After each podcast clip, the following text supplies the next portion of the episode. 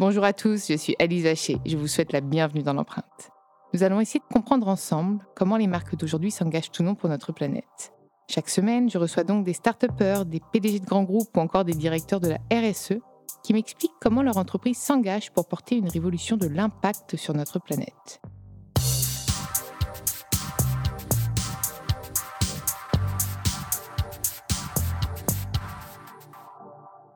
Dans ce nouvel épisode de l'empreinte, j'ai le plaisir de recevoir Pierre-Olivier Brial, le directeur général délégué du groupe Manutan, le leader européen du e-commerce B2B. Salut Pierre.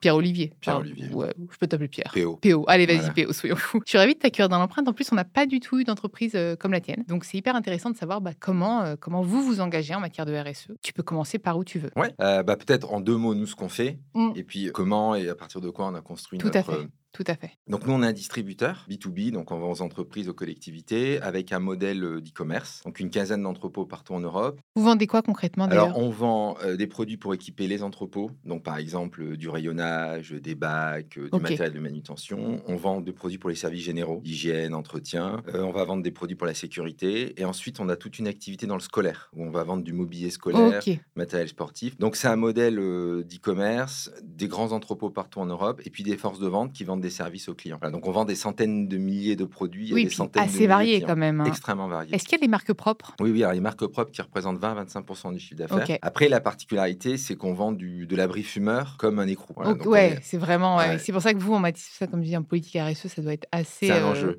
Ah ouais, mais même pour le calculer. Bah, D'ailleurs, c'est pour ça que vous Ouais. étiez adossé à, à ça, parce que ça, ça se tirait les cheveux, je pense. Ouais, ouais, c'est un enjeu. Alors, ça fait partie des, effectivement des, des sujets. Alors, en quelques mots, on est 2200, moitié en France, moitié en Europe. Euh, la société a une soixantaine d'années et est toujours euh, propriété de la famille qui a, qui a fondé l'entreprise. À la base, c'était une boîte de catalogue. C'était une des premières Toujours, entreprises B2, dans euh, le- toujours e-commerce, En pardon. fait, toujours, alors B2B à l'époque Ouais. catalogue, Ouais. et puis e-commerce depuis, depuis les années 2000, mais, mais ça a été une des premières sociétés à vendre par catalogue, donc à distance. D'accord, donc ça a toujours été à distance, par Toujours contre, l'ADN. voilà. il n'y a pas du tout de, de locaux. Non, euh, non, non, il n'y a pas de, on a- y a pas de magasin ou il n'y a pas de dépôt, des dépôts, des entrepôts sans entrepôts centraux. Et donc, on vend, la particularité, c'est qu'on vend aussi bien à une petite boîte qui a besoin de deux diables ou un chariot à des accords avec des grands groupes. Donc, c'est un business qui est beaucoup de produits, beaucoup de clients. Voilà. Alors, la, la stratégie RSE, je la relie à un travail qu'on a fait il y a huit ans maintenant, où euh, au moment du, du transfert de génération, c'est-à-dire que quand Jean-Pierre Guichard, qui avait fondé l'entreprise avec son père, est parti à la retraite, euh, il y a une nouvelle génération, donc notamment Xavier Guichard et, moi qui sommes rentrés à la, direction générale du groupe. Et, euh, et à trois, on a réfléchi à euh, quelle était la mission de l'entreprise. Ça nous paraissait vraiment important de se dire, mais au final, pourquoi on est là, au-delà du métier? Et donc, on- en travaillant, on s'est assez rendu compte que ce qui nous unissait, c'était qu'on voulait construire un modèle qui profitait à tous. On se disait, finalement, l'entreprise, c'est pas quelque chose d'isolé, ça fait partie d'un tout. Et donc, on a travaillé autour de ce sujet-là et on a formalisé. Alors maintenant, ça fait un peu mais à l'époque, c'était quand même, euh, en 2014, on a dit entreprendre pour un monde meilleur. L'idée était de se dire, est-ce que grâce à nous, euh, c'est un peu mieux que si on n'était pas là? Et Après, on a voulu très vite le mesurer. C'est-à-dire qu'on s'est dit, mais qu'est-ce que ça veut dire euh? Et donc, on a travaillé, on pilote l'entreprise autour de six indicateurs. Donc, deux classiques qui sont chiffre d'affaires, résultats. Et ensuite, on travaille donc autour de ce qu'on a appelé le With Love, parce que notre signature, c'est All You Need With client. Donc là, on a mesuré la satisfaction client, qu'on mesure tous les mois. Et, et d'ailleurs, les 2200 collaborateurs du groupe ont une partie de leur rémunération dessus. On a mesuré la satisfaction collaborateur. Donc ça, c'est Love employé, euh, en disant, bah, voilà, il faut que le client soit content, mais le collaborateur. Ensuite, on a créé le With Love fournisseur. Donc le With Love fournisseur, c'est est-ce que nos fournisseurs considèrent qu'on est un partenaire avec qui euh, il est bon de travailler? Et ensuite, un indicateur euh, plus euh, environnemental. Aujourd'hui, on a choisi là-dessus, c'est d'être sur l'empreinte carbone. Et en fait, notre concept, c'est de dire la vraie performance, c'est celle qui fait progresser ces six indicateurs. Donc, s'il y en a un qui progresse pas, eh ben, on n'a pas fait totalement notre métier. Ok. Donc ça, ça a été, le- c'est le point de départ. Et, euh, et Mais, ensuite, mais tout partait quand même de, de trucs factuels, tangibles, pour pouvoir euh, agir. alors oui, enfin, ça partait euh, de, alors c'est-à-dire on s'est fixé des objectifs, Mm. euh, mais au départ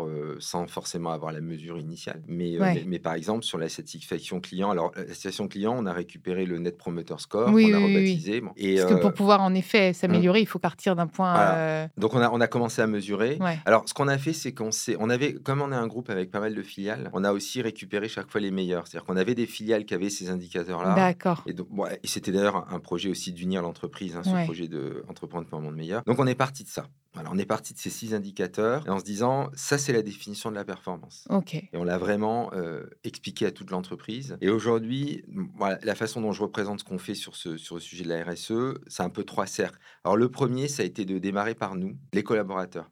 On n'a pas démarré par la partie environnementale. En fait, on a démarré par la partie collaborateur. Euh, D'une part parce que parce qu'on s'est dit, de toute façon, si, si on n'est pas un endroit où on se développe, c'est pas un endroit où les collaborateurs euh, peuvent s'épanouir, enfin le reste le reste tiendra pas. Et donc on a beaucoup beaucoup travaillé ce sujet. Alors concrètement, euh, on a euh, au moment de, ce- de cette bascule, on a basculé sur un siège social dans lequel on a construit une université qui est un vrai bâtiment physique qui est sur un centre sportif, en disant ça va être le lieu du développement de la mobilité individuelle et collective. Et en disant aux collaborateurs, bah, dans le projet d'entreprise, on va beaucoup évoluer. euh, et nous, ce qu'on veut, c'est créer un modèle où vous pouvez saisir des opportunités. Donc c'est de- plus sur de la formation et sur du développement personnel en fait. C'est comment est-ce qu'on va. euh, Ok, donc ça c'est vraiment sur le bien-être et sur tout ce qui est inclusion, diversité, égalité, puisque là on en parle. C'est Ouais. c'est quelque chose de fort et, Mm. et hyper impactant aujourd'hui d'ailleurs dans les politiques Ouais. RSE. Donc, c'est- toujours dans ce premier cercle, effectivement, collaborateur. On a beaucoup travaillé la partie inclusion, euh, qui est arrivée en deuxième cercle. C'est-à-dire qu'on a d'abord travaillé vraiment le projet collaborateur. D'accord. Ensuite, on a, on a intégré cette partie-là. Alors, concrètement, comme on essaye de faire des choses qui sont très liées, qu'on est- qu'on a beaucoup travaillé autour du sport, on a travaillé autour de l'inclusion par le sport et on a un partenariat très fort avec Sport dans la ville. Voilà, donc on a par exemple sur notre euh, à Gonesse où on, a implanté le siège, on a financé des terrains de sport et on a organisé et on organise des rencontres chaque année, collaborateurs. Ensuite, on a travaillé euh, la partie insertion en accueillant des personnes en insertion dans notre entrepôt. Et je reviendrai sur l'insertion dans le troisième, enfin dans, dans notre offre parce qu'en fait, on essaye de tout lier. Ok. C'est vraiment de lier. Oui, oui, qui euh, une, qui a une vraie, une vraie une cohérence. vraie cohérence. Donc ça, ça a été le premier cercle. Et, et aujourd'hui, ce concept-là, on l'a déployé dans toutes les filiales. C'est-à-dire que chaque fois qu'on rénove un site, on amène les éléments de l'université, des éléments autour du sport, et pour faire un, un endroit. Alors, c'est pas tant un endroit de bien-être. Non, c'est développement, c'est Voilà. plutôt d'épanouissement et de, c'est la construction Voilà, presque. c'est un endroit de, ouais. exactement, un endroit de construction et un endroit de relation. Parce qu'en fait, notre modèle transitant quand même, on faisait beaucoup de distance et il a fallu beaucoup apprendre aussi le relationnel pour se démarquer des pure players. Et donc, c'est aussi un endroit où on a beaucoup travaillé la relation à soi, la relation à l'équipe, etc. Donc ça, c'est le premier cercle. Bon, le deuxième, c'est vraiment euh, notre modèle, c'est-à-dire comment on fait évoluer notre modèle. Euh, donc là-dessus, c'est là que s'intègre euh, bah, tout ce qui est frais de 21, c'est-à-dire comment aujourd'hui on décarbone euh, notre, notre modèle de fonctionnement. Euh, Parce que c'est- j'imagine que vous avez plein d'entrepôts, de trucs, Ouais. de, plein de livraisons. Comment est-ce que vous faites pour décarboner tout ça? Alors, sur les, alors, en fait, on y va vraiment pas à pas. Euh, sur les, tout ce qui est entrepôt, aujourd'hui, euh, on a construit, donc notre site a été le premier site HQE où il y avait du tertiaire et des, des bâtiments. Donc, on a construit un site, euh, un site totalement euh, à haute qualité environnementale, qu'on déploie euh, bah, progressivement. Chaque fois qu'on rénove un site, on va vers ce type de certification, Euh, bah, du solaire, euh, récupération des eaux, euh, Ouais, récupération des eaux de pluie dans les toilettes. Donc, on a vraiment travaillé sur le fait que chaque site soit, Soit, le performant. plus.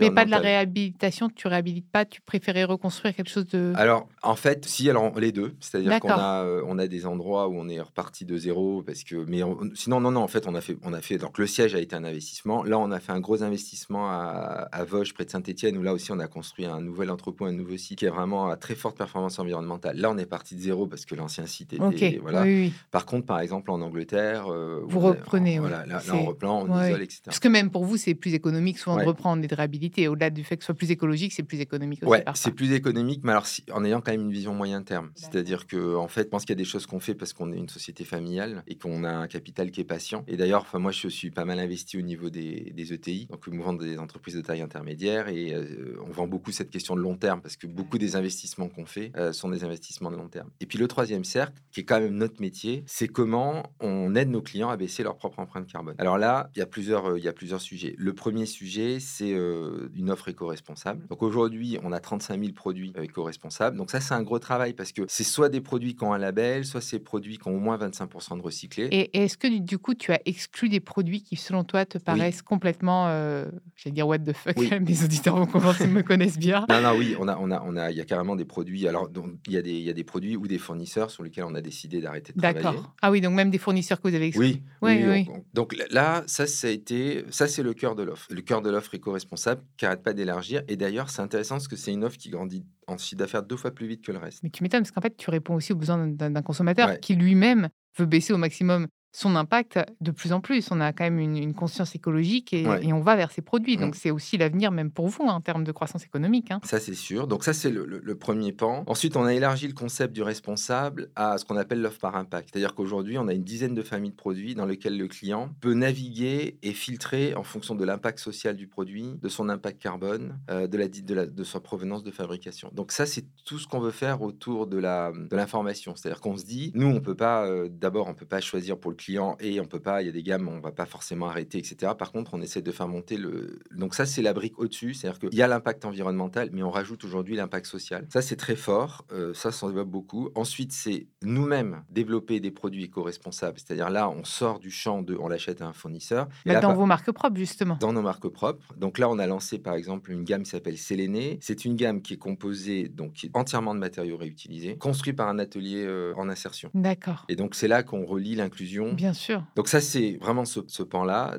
de, donc de l'offre responsable, euh, impact, et puis des produits qui sont conçus vraiment pour être environnementaux, euh, performants et inclusion. Et pour, et pour les livraisons et tout ça, comment tu fais pour réduire? Alors pour les livraisons, aujourd'hui on C'est a quand même l'un des sujets, ça, Ouais. quand même. hein. Alors, donc aujourd'hui, donc c'est pour ça qu'on est rentré à Fred 21. On s'est fixé. Alors, Fred 21, c'est 5% euh, pendant 3 ans. Nous, on s'est fixé 7%. Alors là, en fait, il y a deux sujets principaux. Le premier, c'est d'aller vers des alternatives de livraison. Donc, par exemple, là, on a signé avec Orbi pour de la livraison en électrique. euh, sur Paris. Donc là, on travaille vraiment avec les transporteurs parce qu'on n'a pas notre propre flotte à aller vers des solutions électriques, euh, du biocarburant, etc. Donc ça, c'est très très fort. On travaille beaucoup beaucoup là-dessus. Et ensuite, le deuxième axe, c'est euh, l'optimisation du chargement.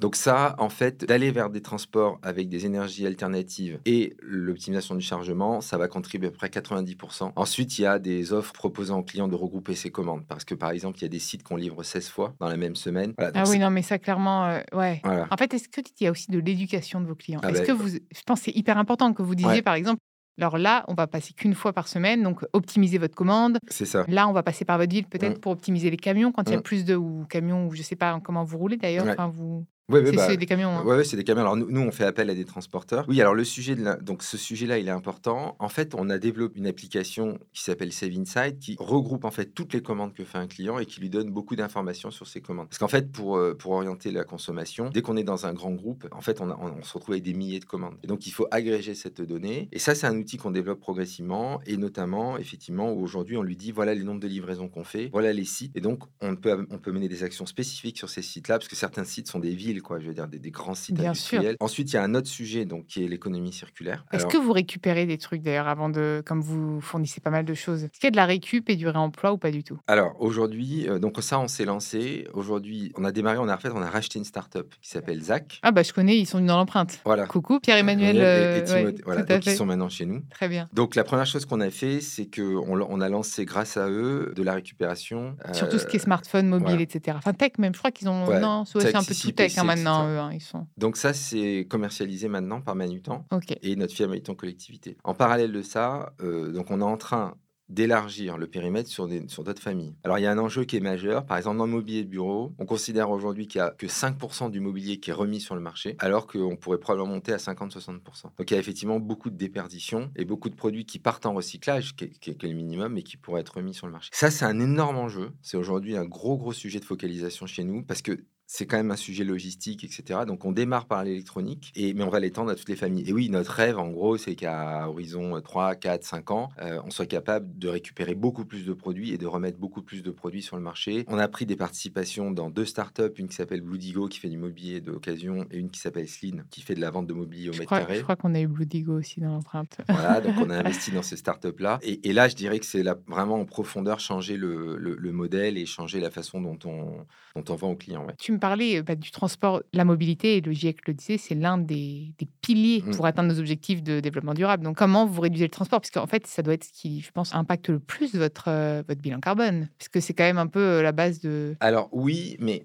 en fait, ça dépend. Bah, euh, bien sûr, tu, tu connais ça mieux que moi, mais ça dépend à quel euh, niveau on se place. C'est-à-dire que, en réalité, nous, distributeurs, si on, si on se place au niveau de tout l'écosystème, Ah bah oui, moi, moi je parle scope 1, scope 2, scope 3. Voilà. En fait, aujourd'hui, de parler de faire un bilan carbone scope 1, scope 2, l'ADEME dit que c'est du greenwashing, parce qu'il faut tout, tout Ouais. calculer. Donc forcément, ça vous impacte énormément. voilà. Et le scope 3, en fait, c'est quand même les produits. Notre impact carbone, c'est quand même les produits qu'on vend, d'où le circulaire. D'accord. En fait, un distributeur, euh, sur un produit qu'on vend, euh, si- donc si on part vraiment de l'impact global de ce Ouais. produit, 80%, c'est la fabrication du produit. Ouais, bah, comme euh, bah, surtout la tech. Voilà. Donc, si un distributeur veut vraiment contribuer dans le monde, hein, pas que sur son propre impact Mm. carbone, il faut qu'il fasse du, du recyclé, il faut qu'il fasse du, circulaire. Parce que le... Alors après, oui, bah, sur le transport, en fait, de toute façon, il y, a- quoi comme alternative? Donc, un, il y a optimiser donc, les livraisons, donc ce qu'on fait. Donc, on propose aux clients de dire, bah, plutôt que deux, faites une livraison, etc. Que je disais, c'est-à-dire le chargement. On travaille beaucoup le fait que les camions partent à plein, parce que, mine de rien, c'était pas des choses dans le passé, voilà, on chargeait s'il était. Donc, ça, ça, joue beaucoup. Ensuite, il y a tout ce qui est travail sur l'emballage. Donc là, on a beaucoup investi dans des machines qui permettent euh, de beaucoup plus adapter l'emballage aux produits. Euh, on a arrêté le calage, donc ça, c'est aussi. Mm.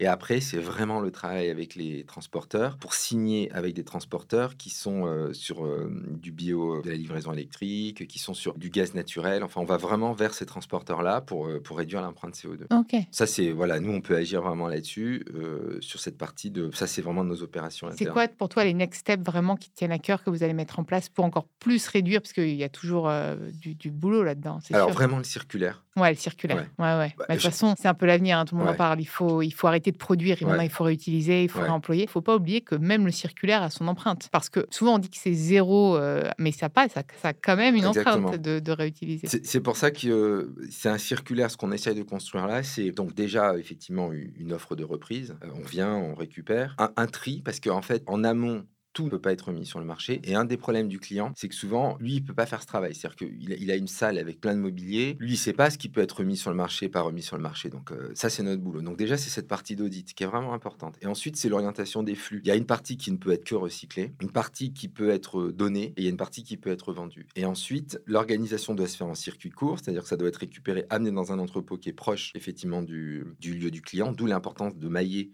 en fait par des entrepôts euh, un peu partout en France, par des partenaires. Ensuite, il y a euh, faire travailler de l'insertion. Donc là, on travaille beaucoup avec Ares. Donc on, a, on inclut la partie insertion. Et puis au maximum, une revente de proximité, parce qu'effectivement, euh, et donc, euh, donc ça, mais nous, comme on a beaucoup, beaucoup de clients, on a un très fort maillage territorial. Ça va pas être très compliqué de faire en sorte que le mobilier qu'on a récupéré dans une région, on le revende dans la région. Et ensuite, il y a une question, euh, en fait, aujourd'hui, qui est, ce que c'est pour ça une des raisons pour laquelle on a acheté ZAC, c'est la remise du certificat pour l'entreprise, parce que l'entreprise, elle peut justifier après des économies de carbone et des Hmm. heures d'insertion. Et comme avec le l'European Green Act, les entreprises vont avoir des trajectoires de décarbonation, en fait, ça va aussi aider, dire à l'entreprise, on reprend ce mobilier, ça va les aider à atteindre leur, euh, leur objectif carbone. Donc, euh, Oui, bon, de toute voilà. façon, c'est du win-win hein, euh, en général. Enfin, c'est ça qui est quand même intéressant, c'est qu'aujourd'hui, même ceux qu'on a du mal à embarquer, parce que pas convaincus, peut-être un peu climato-sceptiques pour certains ou autres, bah, en fait, comme l'économie devient verte et vertueuse, Mm. bah, même pour le pognon, il commence à être Oui, embarqué aussi. ouais. Et tant mieux, en fait. Ouais, Euh, suis en vrai, tant mieux. J'ai envie de te dire, tant qu'on Ouais, arrive à sauver la planète, c'est pas grave, on les embarque comme on peut, ceux-là. Non, mais moi je suis d'accord. Je pense qu'il faut parler à tout le monde. Ah, mais Donc, bien sûr, Celui qui aujourd'hui voit euh, le prisme de l'économie circulaire comme un axe de différenciation et qui se dit mais c'est génial parce que les clients, on peut en gagner grâce à ça. Bah super. Euh, Exactement. Et puis, peut-être que le coup d'après, il se dira. Mais, euh, mais en tout cas, nous ce qu'on a vu, c'est que le ra- Zac, c'est une, donc une petite entreprise qu'on a rachetée à la taille de Manutan, mais c'est le rachat qui a le plus enthousiasmé l'entreprise. Moi, on a, on a racheté des boîtes beaucoup plus grosses. Bon, bah, les gens, ok, super. Et là, ça a créé dans l'entreprise, un- on a eu plein de questions, etc. Donc, on a, on a senti qu'on touchait aussi quelque chose de, de Hmm. particulier. Et les collaborateurs étaient, sont très heureux qu'on se lance là-dedans. Donc, voilà, donc effectivement, quand l'économique rejoint euh, le social, l'environnemental, en fait, c'est très bien. Et donc, euh, pour moi, c'est vraiment ça. Et le deuxième élément dans, dans les next steps, c'est d'être capable, et ça, c'est compliqué, d'être capable de donner aux clients l'empreinte carbone que nous, euh, qui, qui- enfin, Ah oui, votre impact dans leur balance carbone, Voilà. finalement. Et ça, c'est un gros enjeu. Est-ce que tu aurais envie d'ajouter des choses qu'on n'aurait pas vues ensemble, qui te paraissent importantes? Dans ce qu'on fait, nous, non, aujourd'hui, je pense qu'on a fait le. On a fait le tour. on a hein. fait le tour, ouais. Bah écoute, c'était super, c'était complet et, euh, et j'espère que vous continuerez à avancer en ce sens parce que bah on a besoin que des grosses entreprises comme bah, Ouais. comme la tienne s'engagent. C'est vous Mm. qui allez pouvoir aussi porter le marché. Et puis justement, en continuant à mettre en place ce type d'initiative pour embarquer aussi Mm. tout l'écosystème, c'est hyper important. Ouais. Oui, de toute façon, c'est vraiment une question. Le mot que tu dis est très important. C'est que c'est un sujet qu'on ne peut pas mener seul. Ah bah on a besoin d'un écosystème. Mais bien sûr. Et ça, c'est ça, c'est intéressant aussi. Ça ouvre l'entreprise. Donc, euh, non, non, c'est bien. Ça fait vraiment progresser ces projets. Merci beaucoup. Merci. Merci à vous d'avoir écouté cet épisode. Vous pouvez retrouver tous les épisodes sur toutes les plateformes de podcast. N'hésitez pas à liker, partager et commenter le podcast. À très vite.